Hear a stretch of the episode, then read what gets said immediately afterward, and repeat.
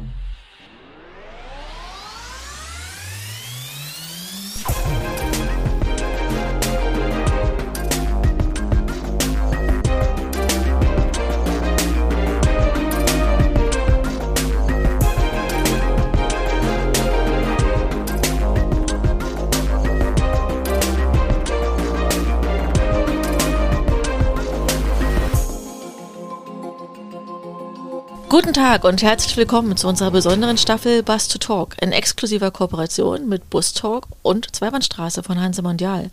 Alle Podcasts dieser Staffel wurden in unserem mobilen Podcaststudio auf der Bus to Bus im April diesen Jahres aufgenommen. Zu Wort kommen namhafte Expertinnen und Experten der Busbranche, Politiker, Startups und vieles mehr. Wir sind Kerstin Kube-Erkens und Rainer Strauch von der Messe Berlin. Für diese Staffel haben wir unser Team erweitert. Wir freuen uns auf eine fachkundige Unterstützung von Tortina Hörner. Tortina hat uns während der Bastubas schon unterstützt im Vorfeld und ist auf der Bastubas 2022 auf die Suche nach vielen Highlights gegangen. Ich begrüße in der heutigen Bass to Talk Episode im Podcaststudio der Bass to Bass Herrn Rüdiger Kappel. Herzlich willkommen, Herr Kappel. Wunderschönen guten Morgen, herzlich willkommen. Herr Kappel, Sie sind Leiter des ÖPNV-Vertriebs der EvoBus GmbH in Deutschland. Ähm, als führender Full-Line-Anbieter sind Sie sowohl im europäischen Omnibusmarkt als auch weltweit tätig. Die Marken, die kennt jeder, Mercedes-Benz, Setra, OmniPlus und Bastor gehören dazu. Dennoch fokussieren Sie sich nicht nur auf Fahrzeuge, sondern bieten darüber hinaus Lösungen für Mobilitätsherausforderungen an. Genau darum wollen wir in der heutigen Session sprechen mit Ihnen, und zwar E-Systeme als Lösungen für eine zukünftige Mobilität. Ja, Herr Kappel, bevor wir uns in die Welt der neuen E-Systeme äh, begeben wollen und darüber sprechen wollen, ja, wo liegen denn gerade bei Ihnen die Pain Points in der heutigen Mobilität? Und äh, ja, welche Herausforderungen bewerten Sie als besonders kritisch? Und wo ist für EvoBus Handlungsbedarf? Ja, erstmal herzlichen Dank, dass wir die Möglichkeit haben, hier heute darüber zu sprechen und dass wir die Möglichkeit haben, das heute vorzustellen. Ähm, wenn ich zurückgucke ins Jahr 2018, da haben wir das erste Fahrzeug ausgeliefert, den ersten E-Citaro. Ähm, das war Ende 2018. Mittlerweile sind wir fast ähm, drei, dreieinhalb Jahre älter ähm, und sind schon in der dritten Batteriegeneration. Ja, das sind unglaubliche Sprünge, die, die da möglich sind. Das hatten wir zu der, zu der Verbrennerzeit in, in der Folge nicht. Ja, da waren immer fünf, sechs Jahre dazwischen. Also man merkt allein an der Geschwindigkeit, ja, was da gerade passiert. Ähm, und wir haben auch sehr schnell gelernt, ähm, es ist nicht mehr so, dass sie ein Fahrzeug einfach ausliefern können, ja, und das Fahrzeug wird beim Kunden eingesetzt, betankt, fährt los, sondern es ist so, sie sind Teil eines Systems. Das Fahrzeug ist am Ende, ähm, es gibt ein Betriebssoftmanagementsystem, es gibt ein Ladesystem, es gibt den Fahrer, es gibt das Fahrzeug und das sind sie ein Teil davon und ähm, wir haben sehr schnell gelernt, dass es nicht möglich ist, das Fahrzeug einfach dorthin zu stellen, sondern man muss tatsächlich den Markteintritt, die Inbetriebnahme begleiten, dass am Ende auch das beste Ergebnis dabei herauskommt. Toll. Äh, wie begegnet EvoBus jetzt eigentlich dieser Herausforderung und über das Thema, was wir jetzt haben, äh, welche Rolle spielen dabei genau diese E-Systeme? Sie sagen, es ist nicht nur das Fahrzeug, was wir jetzt mehr verkaufen, wir wollen mehr anbieten für unsere Kunden, die einfach viel besser begleiten. Wie sieht es jetzt konkret aus, Ihr E-Systemprogramm?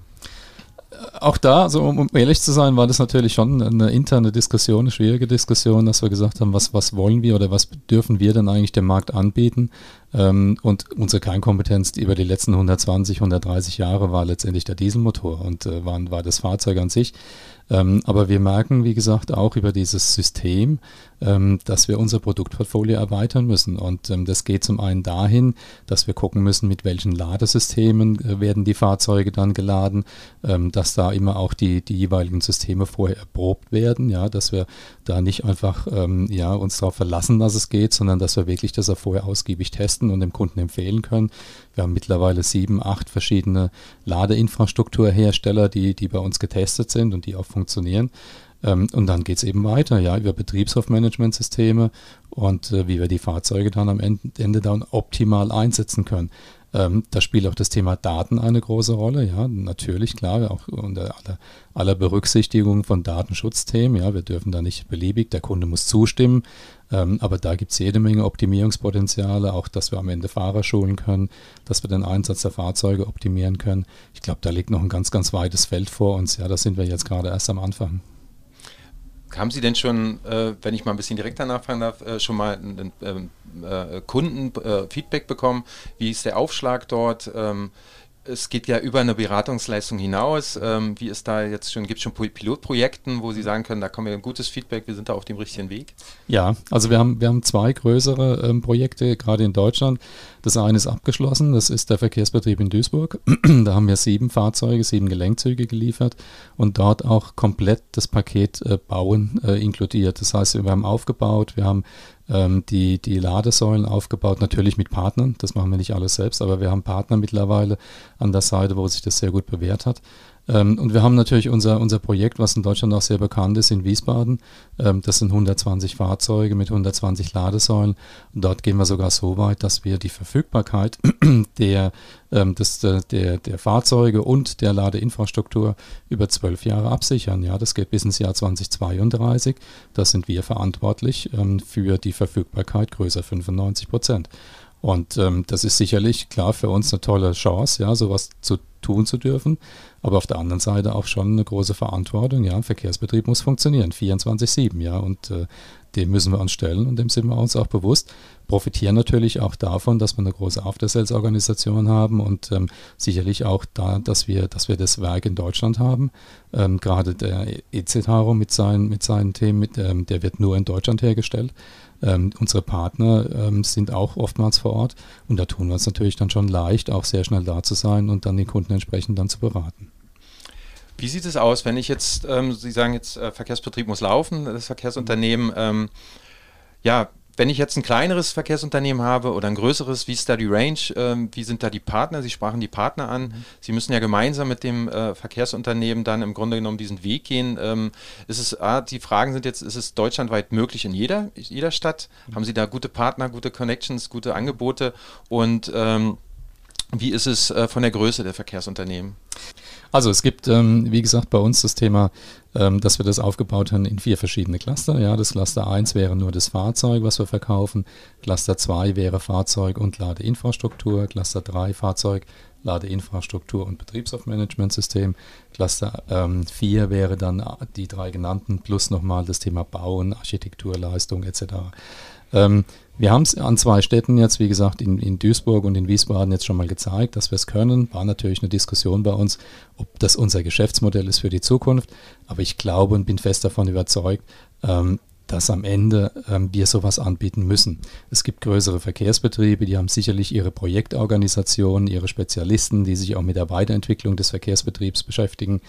Ähm, aber ich glaube, das hat nicht jeder. Ich glaube, ähm, nicht jeder Mittelstand oder mittelständische äh, Betrieb ähm, kann sich so eine Projektorganisation leisten. Und mit der Erfahrung, die wir gesammelt haben, und da waren Themen dabei, ja, wo wir uns auch gewundert haben und äh, froh sind, dass wir diese Erfahrung gemacht haben, ähm, glaube ich, können wir da schon einen Mehrwert anbieten im Markt, ähm, dass wenn der Kunde es möchte, dann, dann muss es natürlich über eine Ausschreibung laufen, ganz klar. Also wir sind da im Wettbewerb, das ist jetzt kein Selbstläufer, dass wir dann einen Zuschlag bekommen. Aber wenn wir dann das Glück haben, dass wir da erfolgreich sind, ähm, dann können wir dem Kunden anbieten, wirklich, dass wir seinen Verkehrsbetrieb während des aktuellen Betriebes, ja, das heißt, er fährt weiter seine, seine Linien, können wir seinen Fuhrpark umstellen mit der Lieferung von Fahrzeugen, mit der Inbetriebnahme einer Ladeinfrastruktur, mit einem neuen Betriebshofmanagementsystem, mit Bauen, mit ähm, Anschlussleistungen, mit der Abstimmung mit den Stadtwerken, Baugenehmigung und, und, und. Also das Komplettpaket, das kann er bei uns in einer Hand abgeben. Wir leisten das. Äh, damit hat er volle Kostentransparenz. Er braucht keine zusätzliche Kapazitäten im Sinne von Personal aufbauen. Und er kann natürlich auf die Erfahrung zurückgreifen, ähm, minimiert damit seine Risiken und hat eine verlässliche Größe.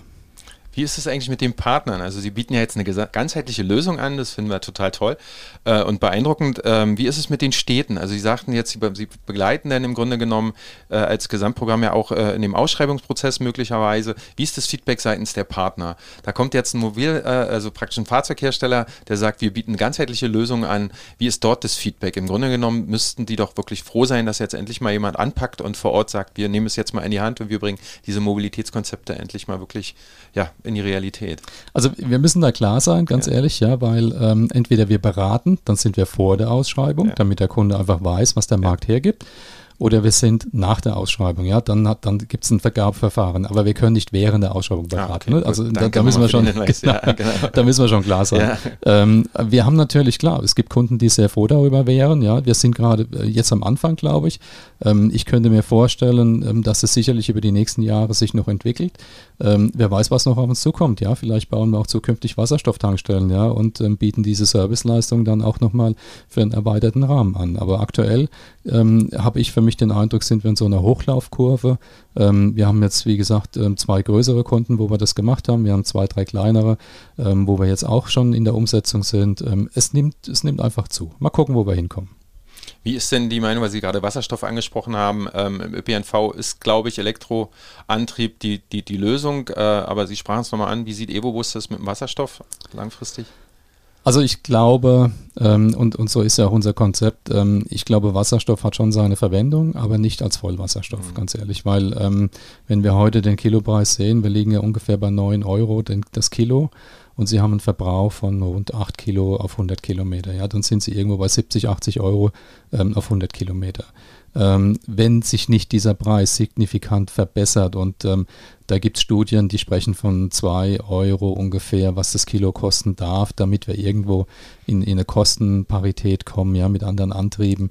Ähm, insofern glaube ich, ein Vollwasserstoff, es ist zumindest unsere Einschätzung, ähm, wird für die Zukunft einfach zu teuer sein. Auch kommt ja mit dazu das Thema Infrastruktur, ja, eine Wasserstofftankstelle in der Innenstadt und die meisten Verkehrsbetriebe haben ihre ähm, Depots noch in den Innenstädten, ja, dort eine Wasserstofftankstelle aufzubauen, das unterliegt halt mal eben vielen Regularien, ja, das ist nicht so einfach. Ähm, deswegen bieten wir für uns ähm, das sogenannte REX-Konzept an, ein Range Extender. Mhm. Bedeutet der Mix zwischen der Batterie und der, und der Brennstoffzelle. Wir beginnen nächstes Jahr in 2023 mit der Auslieferung dieser Fahrzeuge und ähm, haben damit, glaube ich, ein, ein ganz gutes, op kostenoptimiertes Konzept, wo wir auf der einen Seite die Reichweite hinbekommen, mindestens 400, 500 Kilometer. Damit decken wir unseres Erachtens mindestens ja, fast 100 Prozent aller Strecken ab, die wir in Deutschland kennen. Und ähm, ja, dann glaube ich, mit der Batterie haben wir dann auch da eine günstige Lösung. Und ich glaube, das Konzept an sich ähm, bedeutet für den Verkehrsbetrieb, auch unter Berücksichtigung der heutigen Situation, ja, die Kosten steigen, sehen wir auch an den Dieselthemen, ja, und wer weiß, wo es uns noch hinführt. Ja. Ähm, da müssen wir natürlich schauen, ja, dass, glaube ich, für die Verkehrsbetriebe das nicht, dass es noch bezahlbar bleibt bezahlbar. Das ist genau der Stichpunkt äh, für mich und um es nochmal anzusprechen, wir alle wollen ja die Klimaziele erreichen. Wir haben ja hier Ziele, 2030 ist nicht mehr so weit ähm, und wir schaffen es nur gemeinsam, aber der Invest ist natürlich auch hoch, so eine Umstellung. Ähm, haben Sie denn in Ihrem Programm mit aufgenommen, staatliche Förderprogramme, weil ich glaube, ohne die geht es nicht? Ja, das sind wir, äh, ich sag mal, ein Stück weit Zaungäste, ja, weil wir stellen die Fahrzeuge her. Ähm, sicherlich unterliegen wir der wirtschaftlichen Entwicklung, ja, was Stahlpreise angeht und so weiter. Ähm, aber am Ende muss die Politik da ihren Beitrag leisten, ja. Und ähm, sicherlich ist es für die Verkehrsbetriebe an sich ähm, heutzutage unmöglich, das Ganze alleine zu stemmen, ohne politische Hilfe, ohne die, ohne die, die Fördermittel, ähm, die letztendlich dann notwendig sind. Ähm, was wir machen können, ist, was wir auch anbieten, ähm, wir machen Beratungsgespräche, sogenannte Expert Talks, ähm, wo wir mit den Kunden dann wirklich dann in den Dialog kommen. Wir äh, beraten, wir machen Machbarkeitsstudien, wo wir empfehlen, so viele Fahrzeuge äh, braucht es am Ende, um diese Strecke zu bedienen, die Ladeinfrastruktur ist notwendig, etc. Und dann hat man ein grobes Konzept,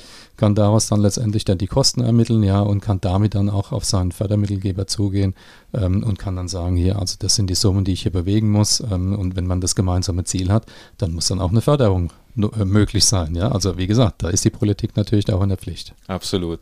Nee, das klingt toll. Das ist ein tolles Angebot, was Sie da mit Ihren E-Systemen gerade äh, an den Markt bringen wollen. Ja, gibt es denn da schon eine, ähm, eine, Frage oder eine Möglichkeit für die Partner? Ich kann mir vorstellen, die Stadtwerke sind vielleicht auch daran interessiert, äh, an, an Pufferspeicherlösungen. Gibt es da schon von Ihrer Seite aus äh, ja, Feedback? Also es gibt Gespräche, ja. ähm, aber es gibt auch gibt also Möglichkeiten, glaube ich. Wir denken heute sicherlich noch nicht an alles, ja. Aber, aber es könnte sein, Krankenhäuser wäre so ein Beispiel, genau. die sicherlich ähm, darauf angewiesen sind, eine stabile Stromversorgung zu haben, ja. Und ähm, so gibt es unzählige Beispiele. Auch wir in der Fabrik, glaube ich, können da noch viel verwenden, ja, über Solaranlagen und äh, Speichermöglichkeiten, uns da einfach auch ein Stück weit autark zu versorgen. Herr Kappel, auch nochmal Stichwort Nachhaltigkeit. Als Gesamtlösung Ihrer E-Systeme, wie geht es da aus mit äh, sozusagen Elektromobilität? Sind ja in den Bussen Batterien ver äh, verbaut. Äh, Gibt es da eine Lösung, äh, wenn die Batterie sozusagen nicht mehr voll funktionsfähig für den Bus ist? Also bei dem Thema, das Thema Nachhaltigkeit ist natürlich ein ganz großes Feld. Ja. Ähm, zum einen reden wir über die eigentlichen technischen Spezifikationen. Ja, da haben wir zum Beispiel mit unserer Festkörperbatterie ähm, eine Batterie, die gar keine seltenen Erden verwendet. Ähm, da, glaube ich, sind wir schon mal einen Schritt weiter, was das Thema Nachhaltigkeit angeht. Dann gucken wir uns natürlich an das Gesamtfahrzeug, ja, grüner Stahl, ähm, auch die Nachhaltigkeitsthemen. Wir machen unsere Verträge entsprechend, ja, wir sind deutscher Hersteller, ähm, da unterliegen wir sowieso besonderen Regularien. Ähm, das ist eine Komponente. Dritte Komponente ist, ja, wie liefern Sie Fahrzeuge aus?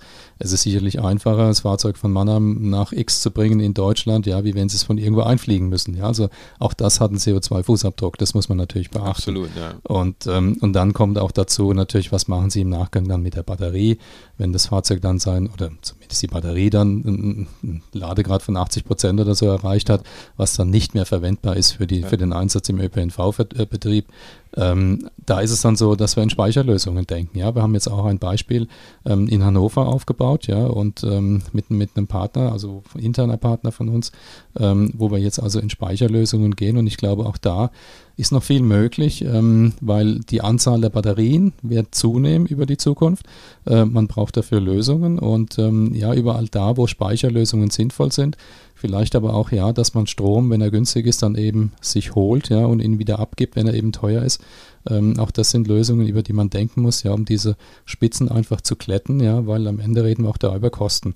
Und ähm, das, sind, das sind viele Konzepte bei uns gerade in der Mache, in der Vorbereitung. Und ähm, ja, da brauchen wir natürlich auch Kunden dazu, die das gerne mit uns diskutieren wollen da wird es auch keine One-Size-Fits-All geben. Ja? Da müssen wir immer individuelle Lösungen finden, ähm, aber da stehen wir gerne dafür und beraten auch sehr, sehr gerne. Noch andere Sachen interessieren uns natürlich aus, auch. Äh, wo gehen die Visionen von EvoBus äh, halt hin in der nächsten Zeit? Gibt es dann neben dieser, neben diesem tollen Angebot der E-Systeme noch weitere Sachen, auf die wir uns freuen können? Also es gibt sicherlich vieles, was wir noch in der Pipeline ja. haben. Alles können wir noch nicht erzählen. Ah, ja, okay. das bleibt natürlich, bleibt natürlich auch spannend. Ähm, aber es wird sicherlich ganz klar, der, der nächste Schritt ist jetzt mal die Batteriegeneration, die wir haben. Ähm, dann wird der, der, der, nächstes Jahr, wie gesagt, sind wir mit der Brennstoffzelle, mit dem Range Extender äh, dann im Markt, äh, ähm, sind die Fahrzeuge dann verfügbar. Und ähm, naja, dann werden wir irgendwann mal auch über andere ähm, Systeme nachdenken. Ja, ich vermute, dass wir dann, ich glaube, das Thema, also meine persönliche Meinung jetzt ähm, ist, dass wir mit dem Thema ähm, ja, ähm, vollautonomes Fahren, Stufe 5, ähm, glaube ich, das wird noch eine ganze Weile dauern. Mhm. Zumindest was jetzt das Thema Stadtomnibus angeht. Das mag beim LKW auf langen Strecken ja oder da anders sein. Ähm, aber jetzt sagen wir mal aus unserer Sicht, ähm, glaube ich, reden wir eher über teilautonome Themen.